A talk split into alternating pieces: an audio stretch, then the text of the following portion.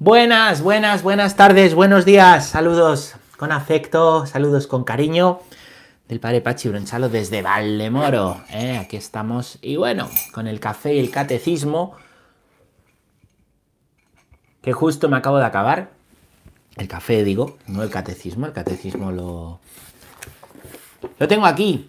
Y bueno, vamos a continuar donde lo dejamos el otro día. ¿eh? Estábamos en el punto 365 y a modo de recordatorio, ¿eh? como hago siempre al principio, estamos en la parte en que el catecismo nos habla del hombre. Creo en Dios creador, creador del hombre. El hombre en cuanto a que ha sido creado por Dios. ¿eh? Amar a Dios es también amar a la persona. ¿eh? Y a la iglesia que ama a Dios, pues se preocupa, se preocupa por el hombre, ¿no? Creado a imagen y semejanza de, pues de, del mismísimo Dios, a imagen de Dios. Esa fue la primera de las cosas que, que podemos decir, ¿no? Que hemos sido creados a imagen de Dios, ya estuvimos viendo esto, ¿no? Y lo segundo que podemos afirmar, que en la catequesis anterior ya empezamos a profundizar, desde el punto 362 al 364, es que el hombre ha sido creado con una parte material, que es el cuerpo, y con otra parte espiritual, que es el alma. Dos principios que son inseparables por nosotros, ¿no? Que se separan en la muerte, en espera, en espera de la resurrección. Entonces, el cuerpo y el alma forman una unidad. Vamos a continuar hoy con nuestra catequesis, vamos a continuar con nuestro catecismo profundizando en esta unidad inseparable del cuerpo y el alma. Y para ello, vámonos al punto 365, que dice así, la unidad del alma y del cuerpo es tan profunda que se debe considerar el alma como la forma del cuerpo. Es decir, gracias al alma espiritual, la materia que integra el cuerpo es un cuerpo humano y viviente. El hombre, el espíritu y la materia no son dos naturalezas unidas, sino que su unión constituye una única naturaleza. Es verdad. Vamos a ver. En Cristo dijimos que hay dos naturalezas que son inseparables, ¿no? La naturaleza humana y la naturaleza divina. ¿Mm? La naturaleza humana y la naturaleza divina. Y dentro de la naturaleza humana, bueno, pues, eh, eh, perdón, y nosotros, ¿no? Solamente tenemos una naturaleza, que es naturaleza humana. Dentro de nuestra naturaleza humana, de ser personas, tenemos el cuerpo y tenemos el alma. Pero no tenemos dos naturalezas, ¿no? Una naturaleza corporal y una naturaleza espiritual sino que tenemos una única naturaleza. ¿eh? El ser humano se caracteriza por eh, tener cuerpo y tener alma, las dos cosas, ¿no? Toda persona, todo hombre mujer, por el hecho de serlo, tiene cuerpo y tiene alma, inseparables, en una única naturaleza, ¿no? Inseparable, la de ser persona, la de ser humano. Bueno, esto es sencillito, ¿no? Parece una perogrullada, parece como muy evidente, pero eh, y es verdad que, pues seguro que es muy evidente para la, para la mayoría de nosotros, ¿no? Pero los movimientos gnósticos, que hoy también los hay, ¿eh? y cada vez están más de moda, ¿no? Pues muchos afirman que en nosotros también hay una naturaleza divina, que tenemos divinidad. No es así, ¿vale? No participamos de la divinidad de Dios, ¿vale? Hay que tener cuidado con, esa, con ese tipo de afirmaciones, porque no somos Dios. No sé si habéis visto a lo mejor alguna película del estilo Avatar. Alguna vez os hablo de ello, ¿no? Es que es, quizá en este género la más, em, la más conocida, ¿no? Em, bueno, pues viene a decir que, las criaturas son esa chispa divina, ¿no? Que al final se vuelven a fundir con, con, Dios, que está en la naturaleza y que funda y fundamenta un todo, ¿vale? Esto no es así, no es así. Dios ha creado, ha creado de la nada, ha creado la naturaleza, pero la naturaleza no es Dios. ¿eh? La naturaleza ha sido hecha por las manos de Dios, podemos decir, por el Padre, perdón, el Padre, a través del Hijo y del Espíritu Santo, pero la naturaleza no es Dios. ¿eh? Eh, las criaturas han sido creados en un orden totalmente diferente al de Dios, ¿vale? Dios está en el orden divino. Y el ser humano ha sido creado con cuerpo y alma, ese alma le permite, le permite eh, conocer a Dios. También lo que hace el alma afecta al cuerpo, Pero tenemos un orden totalmente distinto al de Dios. No somos Dios, no tenemos una naturaleza divina, ¿vale? Bueno, pues este punto es lo que viene a, a decirnos, es lo que viene a explicar. Vamos a leer otro. El 366.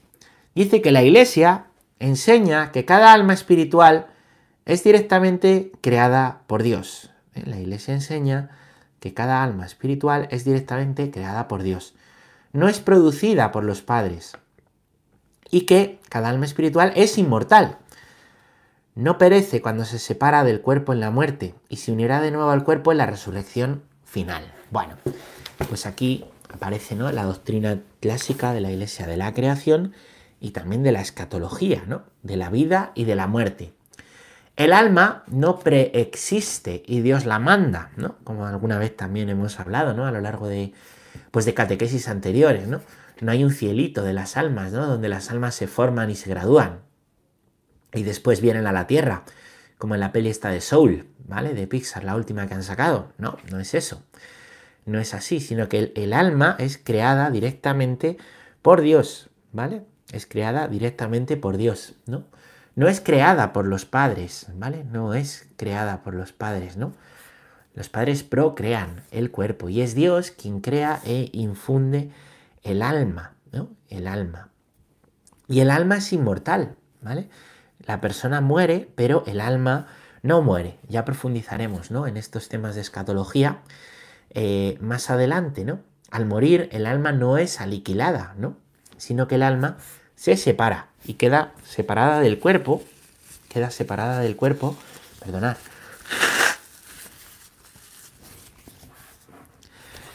em, pues en la en el momento en el, momento de la muerte. Separada en espera de qué en espera de la resurrección vale en espera de resucitar en espera de, poder em, resucitar. Y ahí pues tenemos que, hablar, lo haremos más adelante, más en profundidad, del juicio, ¿vale? Hay un juicio, el alma es juzgada, ¿no?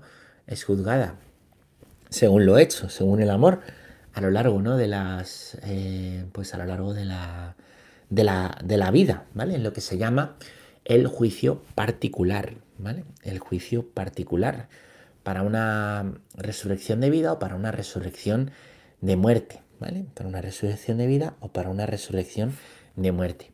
Pero el alma no muere, el principio espiritual del hombre no muere, ¿no? Así lo afirma la iglesia, así lo, lo enseña, ¿eh? lo enseña la, la iglesia, ¿no? Bueno, pues entonces, no preexiste el alma, esto es importante, y no y el alma que empieza a existir en el instante de la concepción no muere, no es aniquilada, ¿no? O no se convierte en polvo como si le pasa al cuerpo. Bueno, un punto cortito, pero desde luego que, que enseña mucho, ¿no? Vamos a leer el punto 367, que dice así. A veces se acostumbra a distinguir entre alma y espíritu. Así San Pablo ruega para que nuestro ser entero, el espíritu, el alma y el cuerpo, sea conservado sin mancha hasta la venida del Señor. La Iglesia enseña que esta distinción no introduce una dualidad en el alma. Espíritu significa que el hombre está ordenado desde su creación a su fin sobrenatural y que su alma es capaz de ser sobrelevada gratuitamente a la comunión con Dios. Esto es interesante, ¿eh? lo dice San Pablo y os lo quiero os lo quiero leer, me gustaría poderoslo leer. Eh, vamos a ver, primera de Tesalonicenses 5, 23. Esto es un pasaje que se lee en las completas. Primero de Tesalonicenses 5, 23.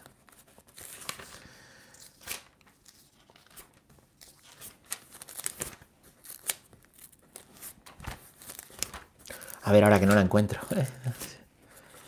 Aquí. Dice la primera carta de los tesalonicenses en el capítulo 5. Casi al final es la despedida de la carta, ¿no? Que Él, el Dios de la paz, os santifique plenamente y que todo vuestro ser, el espíritu, el alma y el cuerpo, se conserve sin mancha hasta la venida de nuestro Señor Jesucristo. Fiel es el que os llama y es Él quien lo hará. Bueno, ¿qué sucede? Pues que aquí San Pablo dice que todo vuestro ser, el ser, lo que somos, ¿no? Y dice, espíritu, alma y cuerpo. Entonces hay quien ha dicho que hay dos principios en el alma, ¿no? El espíritu y el alma propiamente, ¿vale? Como si hubiera, en vez de ser dos partes, cuerpo y alma, fuésemos tres partes, espíritu, alma, cuerpo. Espíritu, alma, cuerpo. ¿Mm? Bueno, eh, no hay dos principios en el alma, ¿no? El espíritu y el alma, sino que al hablar de espíritu y al hablar de alma, estamos hablando de la misma cosa. Lo que pasa que el espíritu, ¿no? Es también pues ese modo de hablar del alma que tiene la capacidad de elevarse a Dios. Porque comparte el mismo principio, comparte el mismo principio con Dios, que es principio espiritual, ¿vale? Entonces somos cuerpo, alma y espíritu, ¿no? El espíritu como la capacidad del alma para, para poderse elevar a Dios, ¿no? Así lo dice el, el catecismo. Después, eh, pues, por ejemplo, ha habido algunos padres de la iglesia que han comentado, ¿no? Este, este, este pasaje, ¿no? Eh, y por ejemplo, por ejemplo, San Ireneo, ¿no? Viene a decir, ¿no? En el siglo III, ¿no?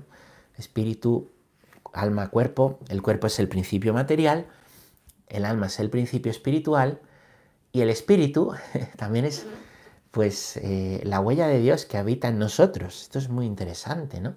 Porque nosotros, también dice San Pablo, somos templo del Espíritu Santo, templo del Espíritu Santo, ¿no?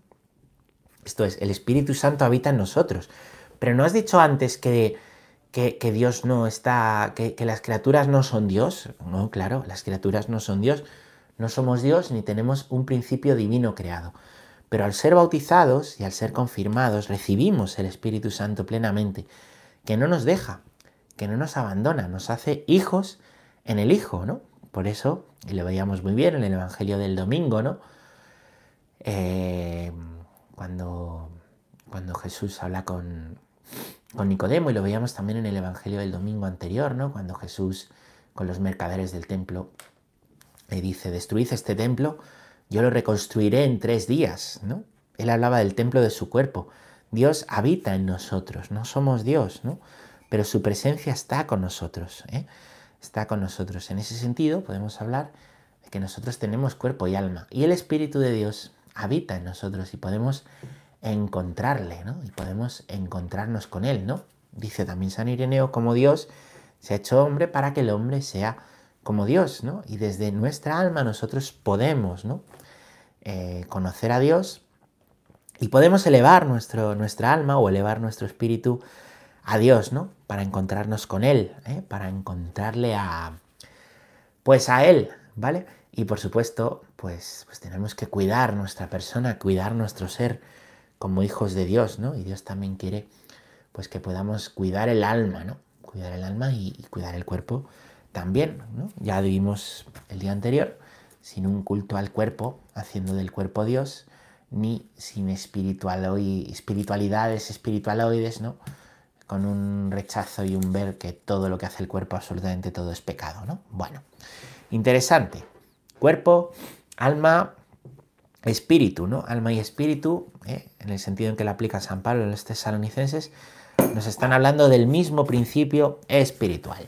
Vamos a leer otro punto más ¿vale? Ah, bueno, y por supuesto añadir que tenemos un fin sobrenatural. Esto es muy importante, ¿vale? Un fin sobrenatural. Cuando se pierde de vista el fin sobrenatural de la persona, ¿eh? ¿qué sucede? Pues que vivimos tratando de llenarnos de todo, pero nada nos llena. Vivimos sin rumbo en la vida, sin sentido. Se pierde, por ejemplo, el valor moral de las cosas, ¿no? Se empieza a difuminar el bien, el mal, se pierde el valor de lo que es bueno o lo que es malo, de lo que es verdadero o lo que es falso, de lo que es bello o de lo que es feo, ¿vale? Se difumina ese, ese, ese valor y por supuesto, pues el hombre carece de sentido en la vida. Al final, si perdemos el principio espiritual, si perdemos que el hombre tiene un fin sobrenatural, que está por encima de todas las cosas, que es más importante el fin sobrenatural que el natural, es más importante ir al cielo que cualquier meta que yo me ponga en la vida. Ojo, cuidado con esto.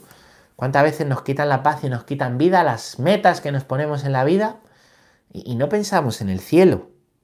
¿Cuántas veces miramos eh, ante el sufrimiento una actitud estoica de aguantar, de apretar los dientes, pero no tenemos una visión del cielo, de que eso es un. se puede vivir ofrecido al cielo, ¿eh? y de que eso es para el cielo. Vivimos en un tiempo que ha perdido, ¿eh? y en gran medida, y muchísima gente ha perdido, y también en la iglesia, ¿eh? el sentido sobrenatural de las cosas, ¿no? Que lo que yo hago, lo que yo vivo, lo hago vivido, eh, unido a Dios, ¿vale? Lo vivido está unido a Dios y lo puedo vivir ofrecido a Dios y lo puedo vivir con Él, que habita en mí, por el Espíritu Santo, que soy templo del Espíritu Santo, ¿no? Con Él, por Él, para Él, ¿no? Y que hay un fin en la vida sobrenatural mucho más importante que cualquier cosa. Y de todo lo que haces, también del mal, Dios se sirve para darle la vuelta con tu misericordia, para, pues para traerte hacia Él y hacia el fin sobrenatural. Y en nuestra libertad podemos rechazar a Dios y podemos decirle que no, y que no a su amor. Y en nuestra soberbia decir que no necesito ayuda y que no necesitamos ayuda. ¿Y cuánto daño hace eso? ¿Y cuánto daño nos hacemos así? Claro que necesitamos su ayuda. ¿Por qué? Porque existe el cielo y porque nos vamos a morir y porque la vida es para el cielo. Necesitamos su vida y su ayuda para ir al cielo y para dar sentido en el presente. Cuando decimos que no necesitamos su ayuda para las cosas de este mundo, en el fondo, no creemos en el cielo. Y no creemos que lo que hacemos en este mundo tiene un eco en la eternidad. Y no creemos que lo que hacemos en este mundo es para la vida del cielo. Hay que tener mucho cuidado con perder la perspectiva sobrenatural de la vida. ¿eh? la perspectiva sobrenatural de la vida, que las cosas. Pues tienen un sentido mucho más allá de lo que, de lo que vemos, ¿no? Vamos a leer el punto número 368, que dice, la tradición espiritual de la Iglesia también presenta el corazón en su sentido bíblico, de lo más profundo del ser, en sus corazones, donde la persona se decide o no por Dios. Esto cuando vi que nos tocaba este punto, pensé qué curioso, porque acabo de dar una charla sobre este tema, ¿no? Eh, bueno, no, era sobre otro tema, pero, pero había que hablar del corazón en la Biblia, ¿no? La Biblia eh, en numerosas ocasiones habla de corazón. Por ejemplo, vamos a ver Jeremías 31-33, que es lo que aquí recomienda. Dice el profeta Jeremías en el capítulo 31. Esto dice Yahvé. A ver. Sí.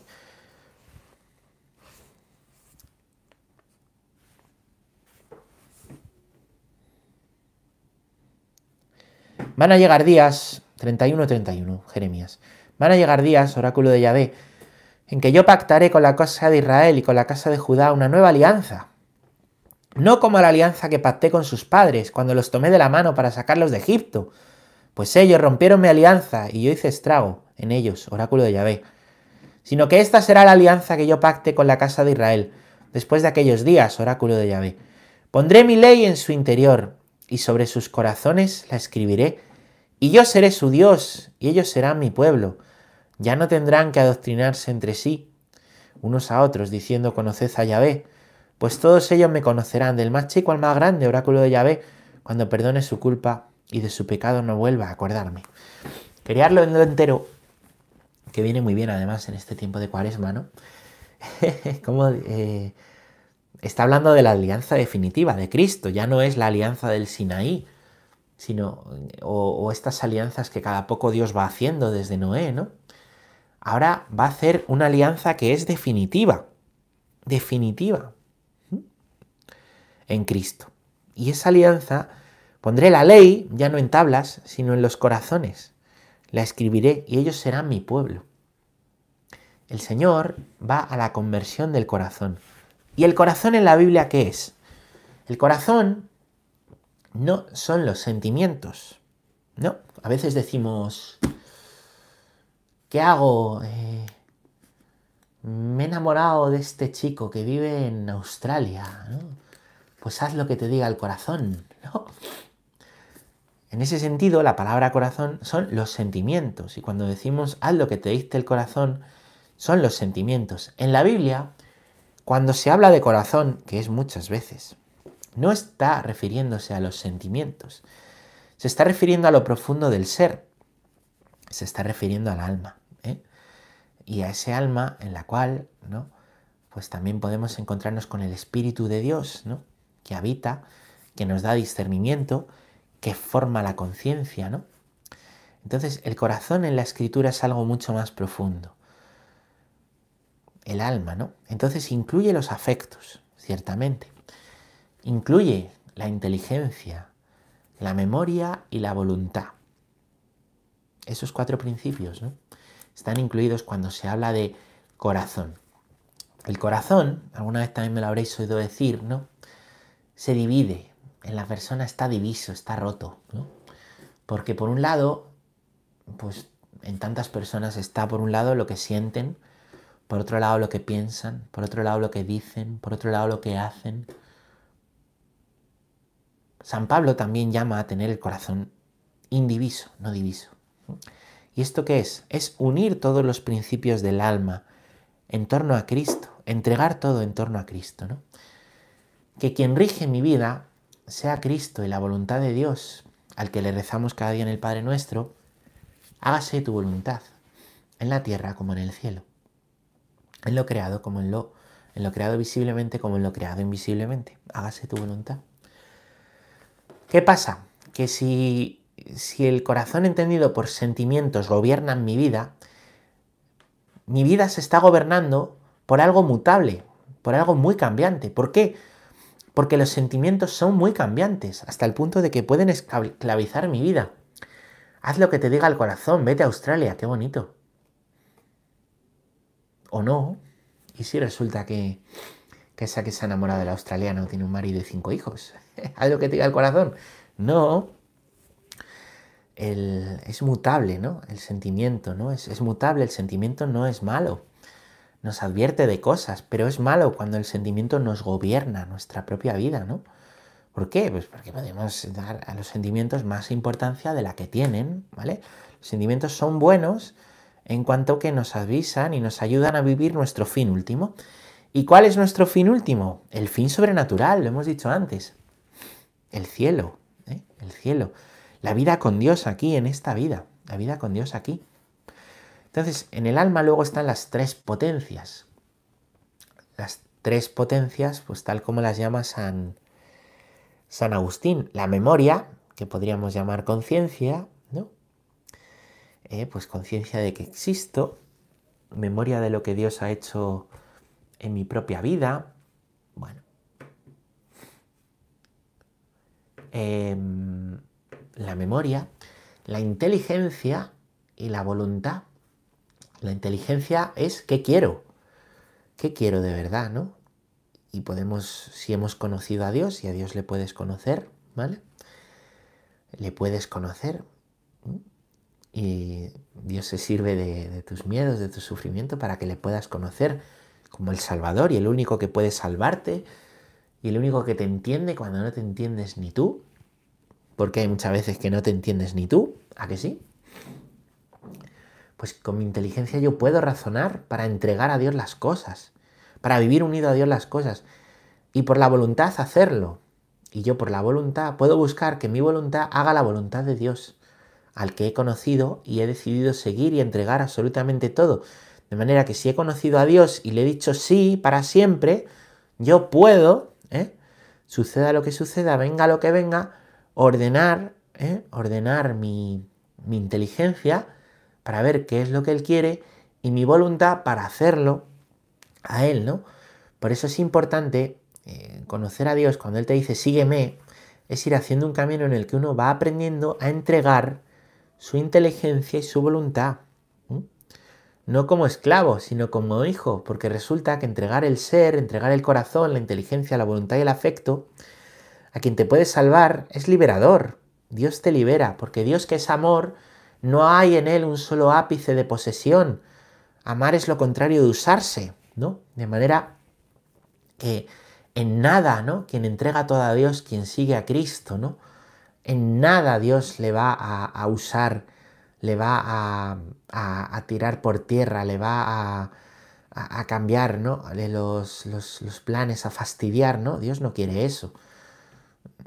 Nos enseñará a abrazar la cruz, nos enseñará a permanecer en los momentos difíciles, nos enseñará a, no escuchar a la tentación en el desierto, eso sí, ¿no? De manera que quien conoce a Dios va uniendo todos estos principios del alma, la memoria, la inteligencia y la voluntad, y va ordenando los afectos ordenando los afectos hacia Dios, hacia el Señor.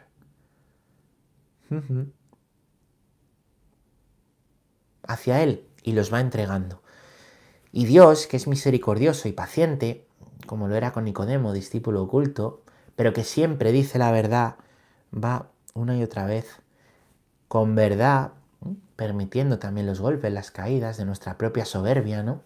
Enseñándonos humildad y enseñándonos, ¿no?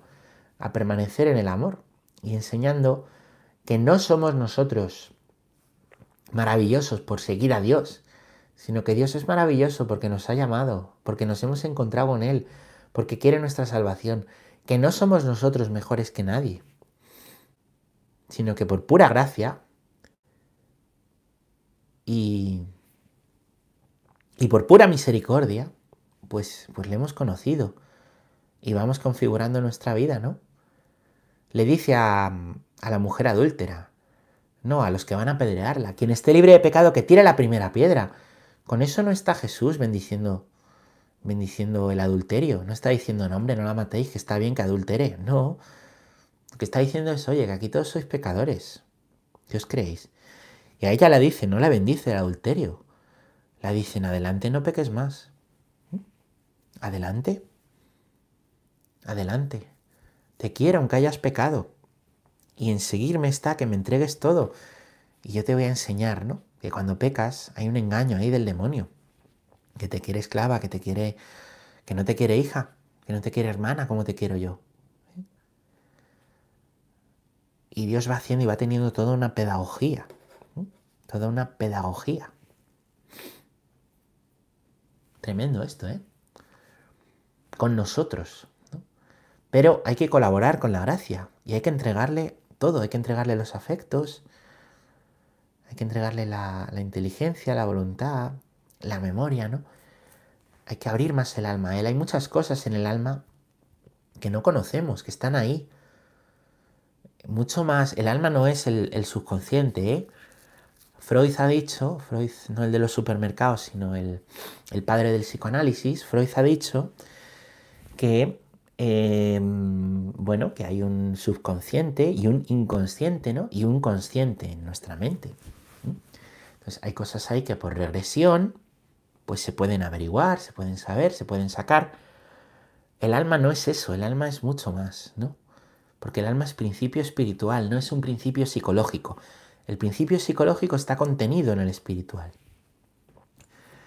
Entonces Dios conoce nuestros miedos, conoce nuestros anhelos más profundos, ¿eh? lo que deseamos, conoce lo que nos gusta, conoce los pecados, eso que te avergüenza tanto, conoce todo. Y en seguirle, pues todo eso a la luz de Dios va saliendo. Lo que os digo es que soy ahora más malo que antes. No, es que ahora ves lo que no veías. Porque a la luz de Dios antes con tu lucecilla tonta no te dabas cuenta de nada. A la luz de Dios ahora tienes una conciencia sobre ti mismo que antes no tenías. Y vas viendo y vas saliendo. Y es un camino precioso que vas haciendo con Él, ¿no? Necesitamos catequesis continuamente. Continuamente. ¿Para qué? Pues para formar la conciencia. Necesitamos que nos anuncien el querima, que Dios ha muerto y resucitado continuamente. ¿Para qué? Para mover nuestra inteligencia hacia Dios, necesitamos afianzar hábitos de lo bueno, hábitos buenos, virtudes, afianzarlas. ¿Para qué? Pues para que nuestra voluntad viva continuamente entregada a Dios, de forma que memoria, inteligencia, voluntad vivan continuamente entregadas y así hacer un verdadero progreso. El verdadero progreso del hombre y la mujer no es lo que llamamos hoy lo progre, que es ir hacia adelante a lo loco, viendo pues, pues lo que le apetece en cada momento a la moda, ¿eh? a la moda ideológica de turno. El verdadero progreso tanto de una sociedad como el progreso del eh, humano, está no hacia adelante a lo loco, sino hacia arriba, sabiendo a dónde vamos, principio sobrenatural al cielo, y hacia adentro, en lo profundo del alma, sin tapar. Hay una tentación muy grande que es la de vivir una continua huida hacia adelante, tapando lo que no nos gusta para que no salga. Lo que no me entiendo ni yo, ni se lo presento a Dios y lo tapo, es que si Dios supiera estos pecados, no, tapamos los pecados ante los demás, pero Dios los sabe. Pues hay que presentárselos a Dios, los tapamos ante Dios también. Los miedos. Señor ha dicho, no tengáis miedo, no temáis. 365 veces, alguna vez lo he explicado en la escritura, 365 veces. Son muchas.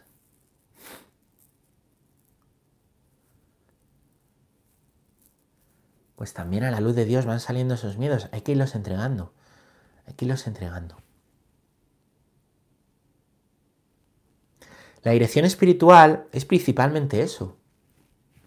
La dirección espiritual no es que, que vayas al cura a preguntarle qué tienes que estudiar o qué tienes que trabajar o qué, que, que te puede aconsejar, ¿no? Y te dará un buen consejo y está bien, pero la dirección espiritual es también pues ir ayudando a esas cosas, iluminarlas a la luz de Dios y afianzándose en el discernimiento, ¿no? Lo que sería como un empoderamiento espiritual, ahora que está tan de moda esa palabra. Ser cristiano adulto es tener buen discernimiento, ¿no? Y el, don de consejo de un sacerdote te puede ayudar. Pero, sobre, pero el progreso espiritual está en que tú vayas hacia adentro, entregando todo, al mismo tiempo que vas hacia adelante en tu historia, sin caer en, como os digo, en un, en un ir hacia adelante pero tapando las heridas, lo cual es una huida, porque al final hoy estoy aquí, esto ya no me llena, me voy a este otro grupo, ya no me llena, me voy a este movimiento, ya no me llena, ahora me hago no sé qué, ya no me llena, ahora paso de todo, ya no me llena, ahora... Y no pones el huevo en ningún lado. Qué importante es tener una comunidad segura, un sitio fijo para vivir la fe donde Dios te ayude a que salga todo y no huyas. Que cuando salga todo no huyas, sino que lo ilumines por Dios, el pecado perdonado, el miedo vencido, el anhelo colmado y adelante, en un progreso a lo profundo, hacia adelante y hacia arriba, hacia el cielo. Todo se va purificando a la luz de Dios, Dios no fuerza absolutamente nada, Dios no obliga absolutamente a nada y la verdad cura, la verdad de tu alma, la verdad de tu vida, la verdad de lo que hay en tu corazón, entendiendo corazón en el sentido bíblico, es curativa. Bueno, pues es otro modo de denominar ¿no? al alma en la escritura, ¿no?